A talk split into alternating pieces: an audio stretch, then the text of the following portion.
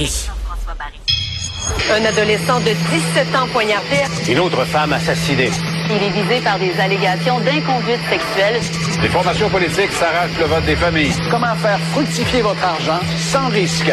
Savoir et comprendre les plus récentes nouvelles qui nous touchent. Tout savoir en 24 minutes. En manchette dans cet épisode, peine exemplaire pour un agresseur sexuel d'enfants. Blâmer les francophones pourrait finalement lui coûter son travail. Et plus l'eau est chaude, plus Donald Trump amasse de l'argent. Tout savoir en 24 minutes. Tout savoir en 24 minutes. Bonjour Jean-François. Bonjour. Édition du 15 août 2023. Euh, je commence tout de suite avec une nouvelle qui fait grincer, euh, je dirais, pas mal tout le monde des dents, particulièrement ceux qui ont des enfants. Un ancien enseignant du primaire vient d'être condamné à une sévère peine de prison. On parle de huit ans, euh, mais comme il se trouve déjà derrière les barreaux, il en reste à peu près six à purger. Il s'agit de Dominique Blanchette, qui enseignait dans une école primaire de Montréal-Nord. Euh, il avait plaidé coupable à huit accusations criminelles, dont exploitation sexuelle, contact sexuel et possession de pornographie juvénile. Euh, les faits sont produits de 2017 à 2022 et c'était son anniversaire aujourd'hui, 29 ans. Euh, disons que c'est les victimes plutôt qui ont eu le cadeau.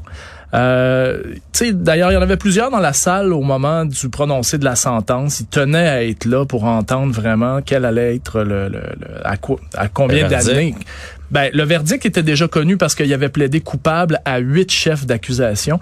Donc, c'était vraiment le, la sentence aujourd'hui.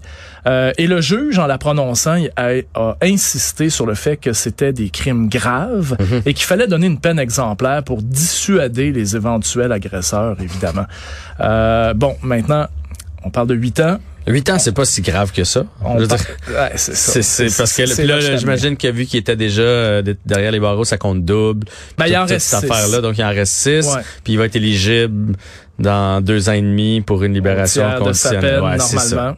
Fait que finalement, c'est pas si sévère c'est un peu c'est un, un peu là que c'est un peu là que je t'amenais en réalité parce que moi comme comme père, je vais t'avouer bien franchement, si j'étais plongé, je touche du bois pas que ça arrive, mais si j'étais plongé dans une histoire comme celle-là, me dire, faire exactement le raisonnement que tu viens de faire là, ça me ferait mal au cœur. Oui, puis je veux dire, il y a juste 29 ans, il a, il a, il a plaidé coupable, donc il a admis tout ça. Puis c'est pas, euh, il y avait plusieurs euh, méfaits sur ta liste là, il y en avait pas, il y en avait pas rien qu'un.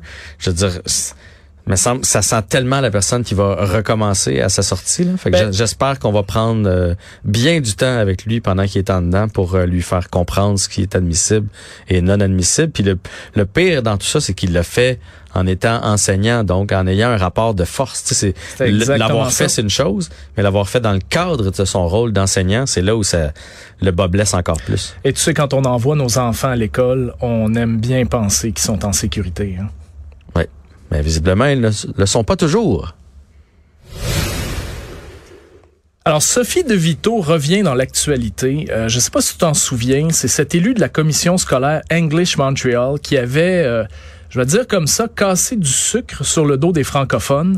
Elle avait publié un gazouillis dans lequel elle disait, euh, je paraphrase, que si le REM fonctionnait pas bien, eh ben c'était parce que c'était des francophones qui s'en étaient occupés. Et si des anglophones s'en étaient occupés, ça et des, ou des immigrants, ça aurait été bien mieux. Bon, évidemment, ces propos-là avaient été rapidement dénoncés, euh, autant dans la classe politique que dans la population. Ça, c'était le 3 août dernier. Donc, on est quoi là? On est, maintenant, on est le 15. On est 12 jours plus tard. Ben, c'est le temps que ça a pris pour qu'il se passe quelque chose un peu dans le dossier. Euh, des collègues de Mme De Vito réclament maintenant sa démission. Ah ouais, hein? Ouais, ils ont convoqué une réunion spéciale pour débattre du sujet. Euh, le vice-président de la commission scolaire, Agostino Canavino, a fait parvenir un courriel au bureau parlementaire du Journal de Montréal, condamne vivement les propos de Mme De Vito. Je te lis sa réponse. Il est totalement inacceptable qu'une élue ou n'importe qui d'autre d'ailleurs soit autorisée à faire de telles remarques désobligeantes et qu'elle puisse continuer à siéger au conseil scolaire. Tristan, ça m'a pris quoi à peu près euh, 10, 15 secondes à lire? Euh, eux, ça leur a pris 12 jours à l'écrire. Alors, je dis ça comme ça. Ah ouais, mais là, ouais, je comprends. Mais tout le monde est en vacances présentement, puis ça, ça doit quand même être assez long là faire le tour. Moi, ce que tu vois, au contraire, j'apprécie qu'ils finissent par, sortir.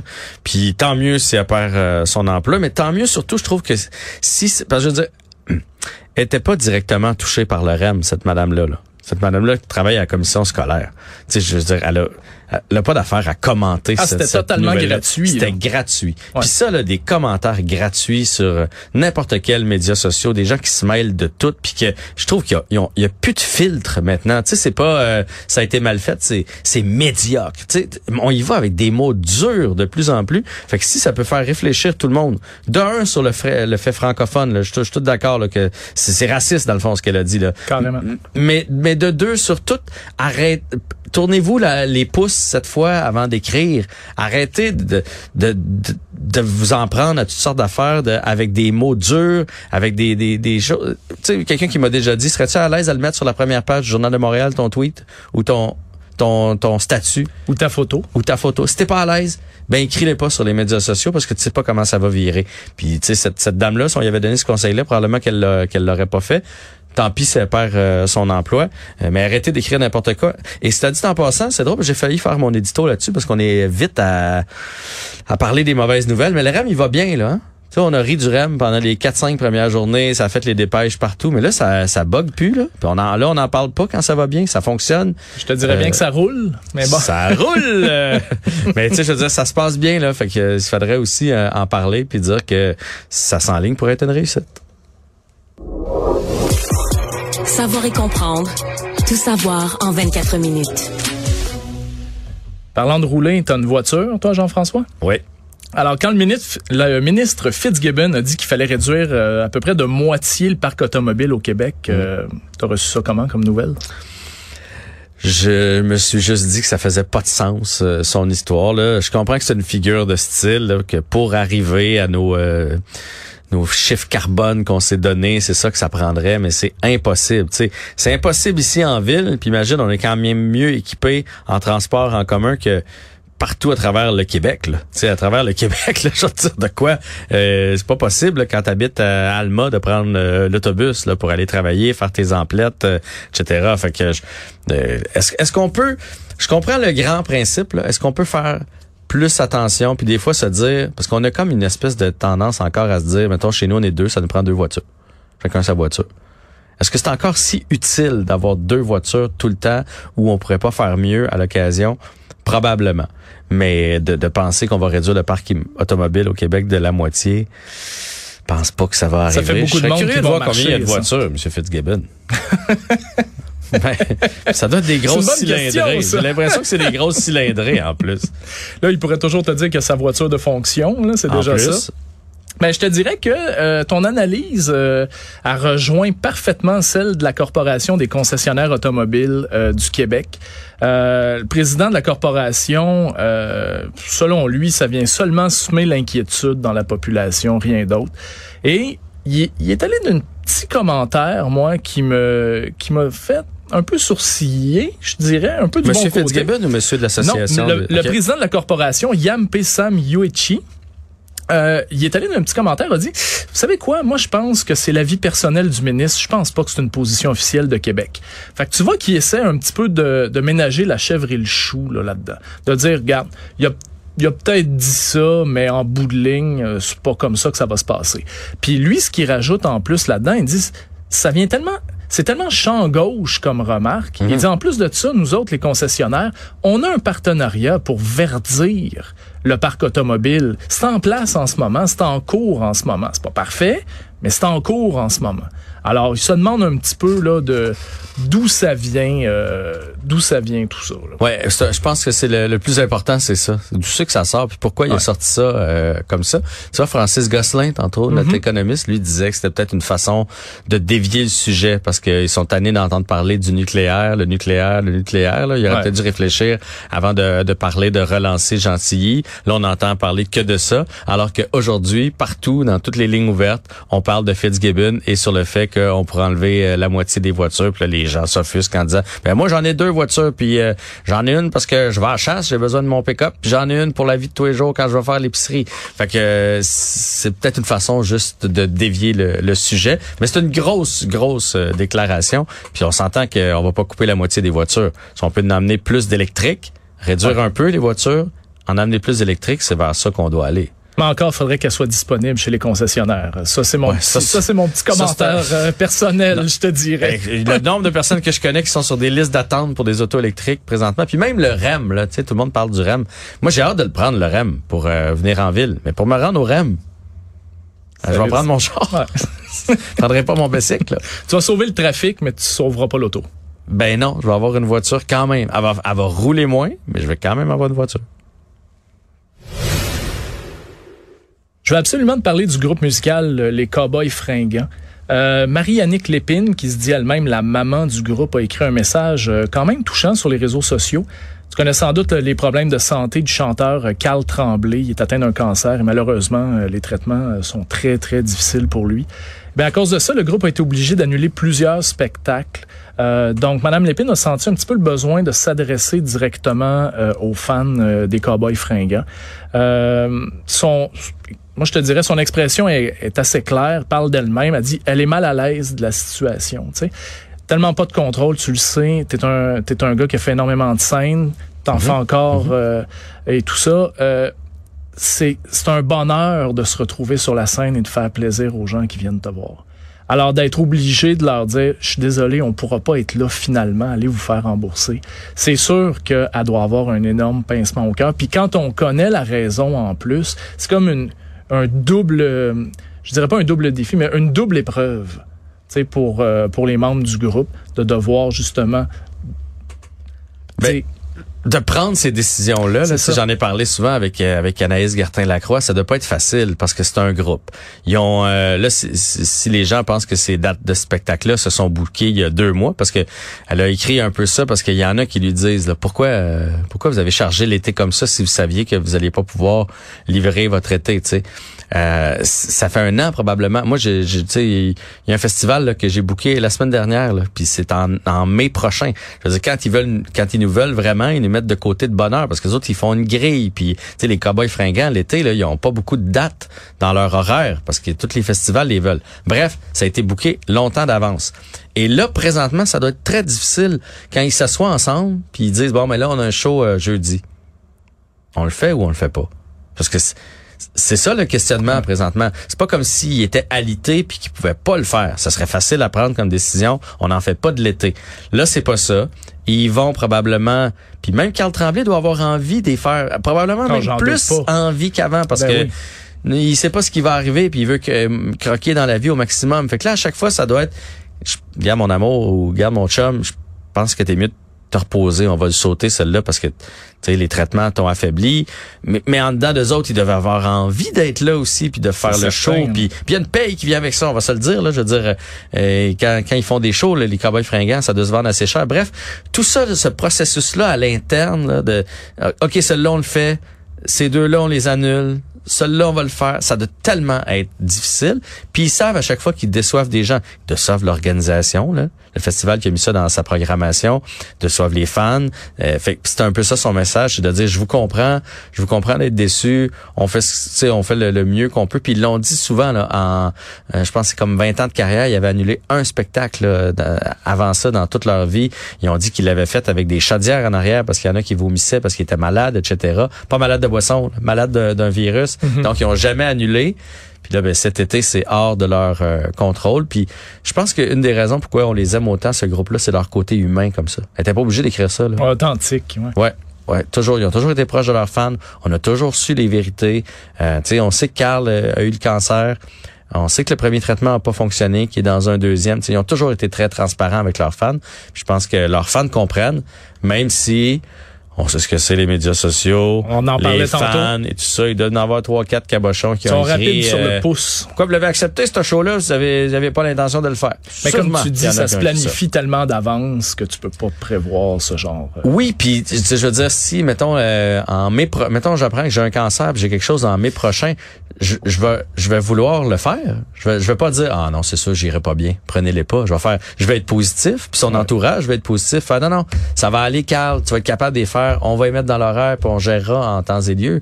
Tu peux pas commencer à dire euh, je veux dire moi tous les gens que je connais qui ont été malades, ceux qui s'en sont sortis ou qui s'en sont pas sortis, euh, on parle toujours de la force de caractère. À Mhm. partir du moment où tu re- tu t'abandonnes, tu fais ah non, je pourrais pas, la maladie va gagner. Ouais. Fait que présentement dans leur entourage, les autres c'est on se laissera pas faire, puis ils font comme s'ils allaient pouvoir le faire, puis après ça, on ajuste, puis je veux dire, on le sait tout là que c'est hors de son contrôle. C'est c'est c'est c'est vraiment vraiment hors de son contrôle. Faut respecter ça. La bonne nouvelle, ils vont être à Saint-Jean jeudi, ça a été annoncé, ils vont le faire ce spectacle là.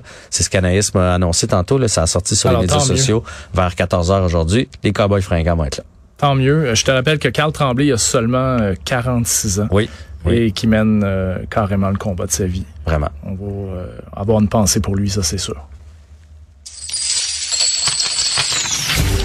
Économie.